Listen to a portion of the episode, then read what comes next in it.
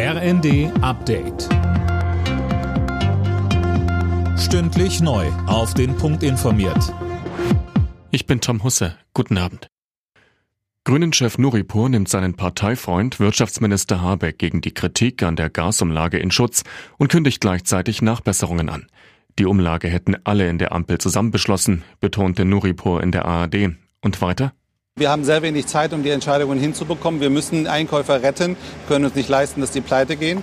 Und gleichzeitig müssen wir schauen, dass das Gerechtigkeitsempfinden der Leute nicht zu Recht an dieser Stelle verletzt wird. Und deshalb gibt es jetzt das Nachbearbeiten in einem hochkomplizierten rechtlichen Umfeld.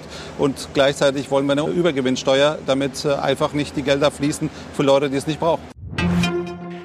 Die deutschen Gasspeicher füllen sich offenbar schneller als geplant. Das Oktoberspeicherziel von 85 Prozent dürfte schon Anfang September erreicht werden, zitiert der Spiegel das Bundeswirtschaftsministerium. Heißt, ein akuter Gasmangel im Winter wird unwahrscheinlicher. Schon jetzt sind die Gasspeicher zu mehr als 82 Prozent gefüllt und immer weniger des hier gebrauchten Gases kommt noch aus Russland, in diesem Monat keine 10 Prozent mehr. Stattdessen wird mehr zum Beispiel aus Norwegen und den Niederlanden importiert. In den kommenden Tagen läuft das 9-Euro-Ticket aus. Die Deutsche Bahn zieht für das vergünstigte Ticket eine positive Bilanz. Imme Kasten. In den zurückliegenden drei Monaten sind im Regionalverkehr durchschnittlich 10 Prozent mehr Fahrgäste unterwegs gewesen. Jeder fünfte Nutzer hat die Öffis demnach sogar neu für sich entdeckt.